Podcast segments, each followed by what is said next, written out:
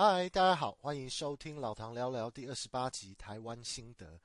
先祝各位新年快乐，兔年行大运。今天是元宵节，祝各位听众元宵节快乐。元宵节祝福各位圆满，万事和乐。老唐从去年十二月三十一号回去台湾，待了大约一个月多，终于在二月二号已经返回澳洲墨尔本，将在二月六号回去上班。总结，这是一段非常美好的旅行，给了我对台湾更多的认知。过去在国外曾经会接触不少酸民 haters，拿着中华民国台湾的护照进出台湾，用着台湾的健保，却批评台湾多差，中国多厉害，说国外比台湾好。我是亲自走了台湾的一些社区，看看台湾的社会有没有什么变化。那我这次就在台湾的台北跟台中行动居多。那这两个城市算是台湾规模比较大的城市。那这集我就来讲几个重点。那第一，台湾确实已经是个已开发国家。呃，台湾的基础建设算是相当完善。那铁道建设已经越来越像日本。呃，医疗制度体系资源非常的完整。那观光资源也是非常的丰富。食衣住行都有相当高高的水准，人民的生活水准越来越高，城市蓬勃发展。人民过日子相当的有品质，确实感觉在台湾的市场的选择性是远远胜过澳洲的。那从产品的呃种类啊、品牌品牌的丰富性啊，那这些不同的食衣住行的这些商品的品牌商店，那选择跟方面是远远超过纽澳这个区域的。那台湾人民对一些人事物的讲究性也是远远胜过澳洲的。那举个例子，像是呃咖啡跟茶的产业，那他们台湾人觉得是非常的讲究的。那我确实也有听过一些在地人跟我说，呃台湾的大环境确实还是不是很好，那有很多的不确定性，那可能有一些政治啊，有一些呃。国家的规划的一些政策上面的问题啊，还有国际竞争上面的问题，那确实大环境确实还是辛苦的。那第二，空气品质有得到改善。台中过去十年都是恶名昭彰的空污城，那经常可以看到呃政客啊，或是新闻上面说市民用废发电。那我大概在五年前的时候，确实是有见识到台中空污最糟糕的时候。那那个时候是会有空污值会紫爆的，那就是什么 PM 二点五啊，PM 十都是非常非常糟的。那不是紫爆就是红爆的时期。那从早上六点打开窗帘往外面看，那当时的天空全部都是，嗯，全部都是废气，然后整个天空都是黑的灰的，那真的是看起来是非常可怕，会让人家觉得感觉真的很不好。不过这次回来那。空气品质大概有七十五 percent 的时间都是绿的，那也就是说空气品质是相当好的。那大概只有五天是黄的，一天是橘的。那橘的时候就是比较差的时候。整体来说，台中这个城市的空气品质跟五年前比真的是好太多了。那现在是经常都是大蓝天。那我去年也有回来台湾的时候，事实上去年台中的空气品质就已经算很好了。然后，诶，这次回来反而。感觉就是蓝天白云啊，然后空气品质是绿色的天数又比呃去年再更多一点。那我这次在台北的时候，台北相对的也是有空气品质不好的几天。不过整体来说，空污已经不再是一个严重的议题，因为真的多数时间，这整个一个多月的时间，空气品质都是相当好的。那我个人是觉得有可能的因素应该是干净能源的使用度有提高啦，然后境外污染飘进台湾的次数也是变少。那呃，像是电动车或机车的使用率可能也变高，那也都有改善空气品质，都有可能变成是改善空气品质的原因。然后台湾的绿化也是做得越来越好。OK，第三点就是房价依然居高不下，是非常不合理的状态。那我有。呃，设了一个成本，看台北跟台中的中古屋，但是在台北要用两千万可以买到中古屋，那是完全不能看屋龄，选择也是非常少的。那要看屋龄二十五年以下，整个台北市大概只有十五个选择不到，一两千万只有十五个选择不到，而且这些房应该是有问题，要不然就是没有人想要去买这些房，那一定是有一些问题。但是在台中的话，一千到一千五百万可以买到屋龄低，然后又已经装潢好的中古屋。那而且是屋龄是三十年以下的，但是要找到不错的大的，也是要准备个两千万。那在北屯、南屯、海线啊、沙鹿，甚至是台原本台中县的区域，都可以买到大的房，甚至是呃有配到地的别墅。那基本上新建案，台北、台中都是要个三千到四千万起跳才够的。那台北可以买到的就是小的，非常小的。那台中是可以买到大的，但是房价真的是不太合理。那感觉就是很多新的建案盖出来都是卖给有钱人的。那这个地方确实是台湾比较呃不好的地方。那它的房价确实是偏高。然后现在的台湾人就是要买房，真的是压力是比较大的。那第四点，台湾人对人事物的热忱。都是非常的强，那可能因为是社会竞争的竞争的社会的迁就，台湾人的做事方式跟西方国家不太一样。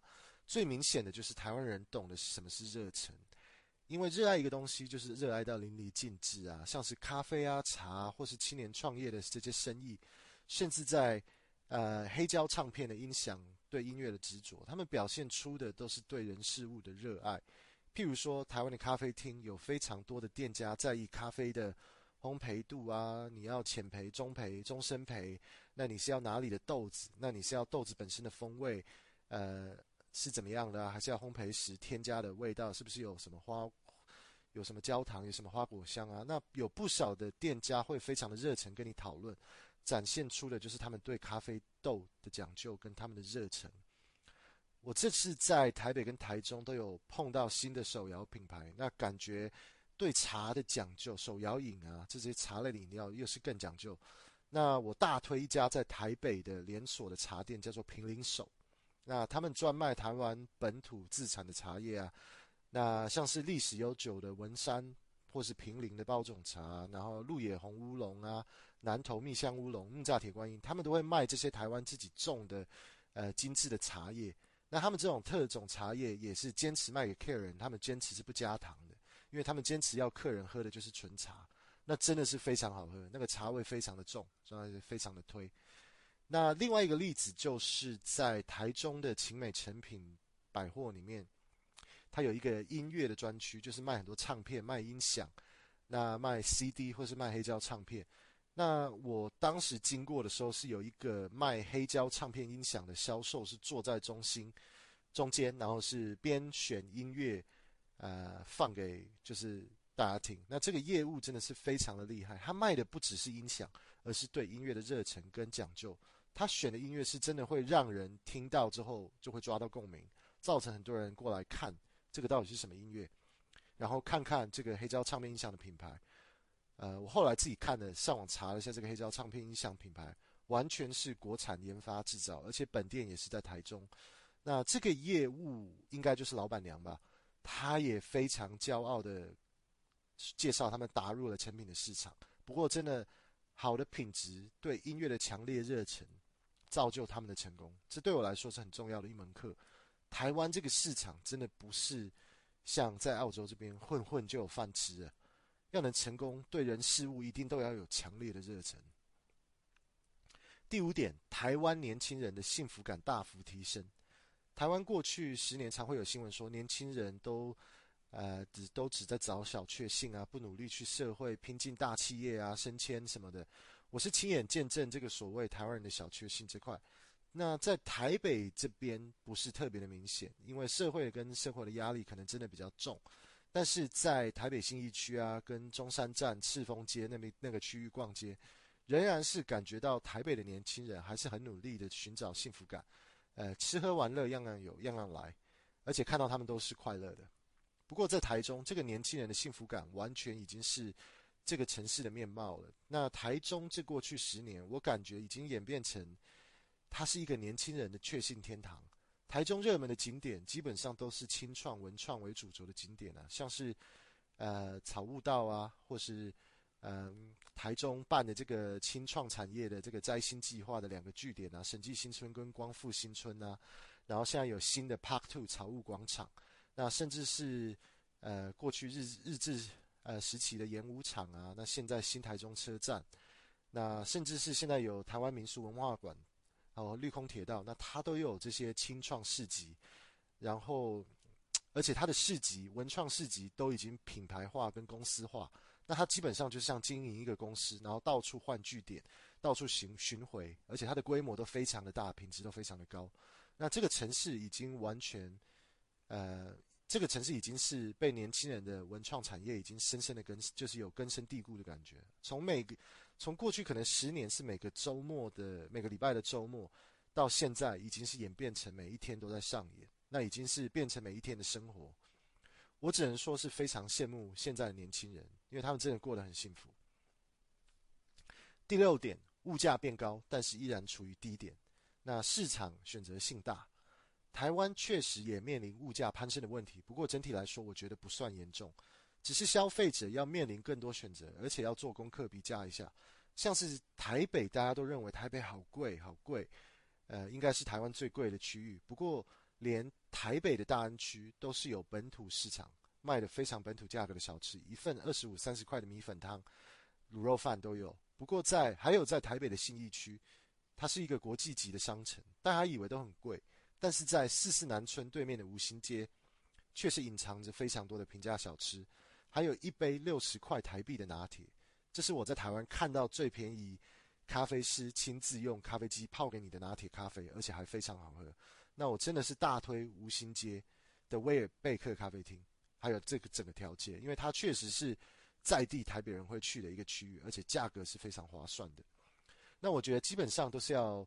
做一点功课，要比价一下，要做一点，要自己做一点功课，比较一下。因为高通，我个人是觉得高通膨的时代，一定也会有业者瞄准高通膨的市场，提供抗通膨的商品来创造商机。在台北要喝到世界手冲咖啡冠军的咖啡，或是世界最佳咖啡厅的咖啡，呃，一杯三百多块，那确实太贵。这些你也都买得到，不过看人的成本跟选择，我个人是买不下去。那在台中这个地方，仍然是可以喝到一杯五十到七十块的手冲咖啡，而且品质非常的高。那我是推荐，呃，西区梅川旁边有一家叫招财咖啡铺，这家咖啡厅在当地是非常知名的，原本就是做了可能三十年以上的咖啡贸易商，那他们也都自己烘焙他们自己呃入口的咖啡豆啊，那他们就在他们就是除了卖咖啡豆以外，他们也在就在他们的骑楼就泡咖啡给你喝，那也卖咖啡豆。那他们的手冲咖啡就是就像是请你们去他们家骑楼跟你交个朋友，他泡一杯咖啡给你喝。那很多在地人啊，那种讲台语的阿公阿嬷啊，有的时候也都会去喝啊。然后，所以高通膨的时代呢，我觉得最大的武器就是要做比较跟选择，因为一定有康通膨的产品。那这就是老唐这次回台湾六点的重六大重点心得。那我今天就讲到这边，谢谢大家的收听，拜拜。